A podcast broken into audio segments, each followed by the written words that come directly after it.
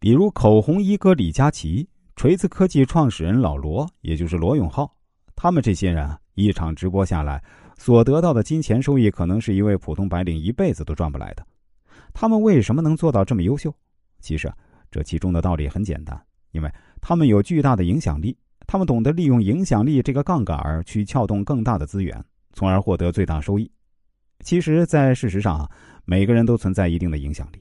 比如你说出来的话，你的父母会认真听，身边的朋友也有部分人会认真听，这就是影响力。只不过影响力有大小之分，而其中呢，大的影响力可以帮助你获得财富。那我们该怎样建立和扩大自己的影响力呢？答案是利用好互联网这个杠杆。你可以在互联网上输出你的观点，分享你的专业知识。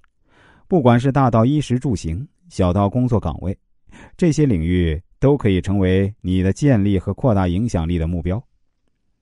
当有越来越多的人关注到你，愿意认真听你的话时，你就获得了影响力。而你一旦获得影响力，那么不管你做点什么事儿，都容易的多了。第二个杠杆，资本。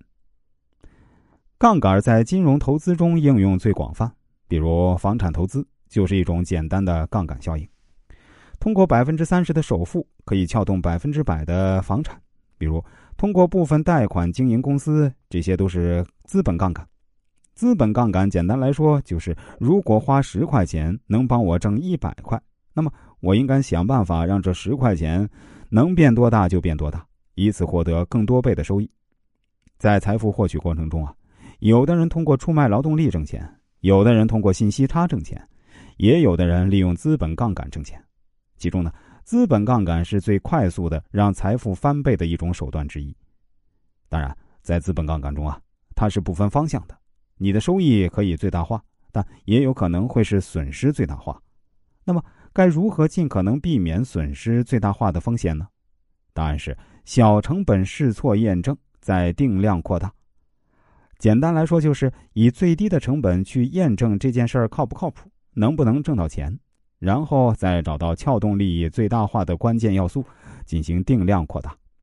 而这一过程中呢，保证你能有更高成功的几率，关键在于你对这件事的了解程度。如果能知己知彼，百战百胜的概率就更大。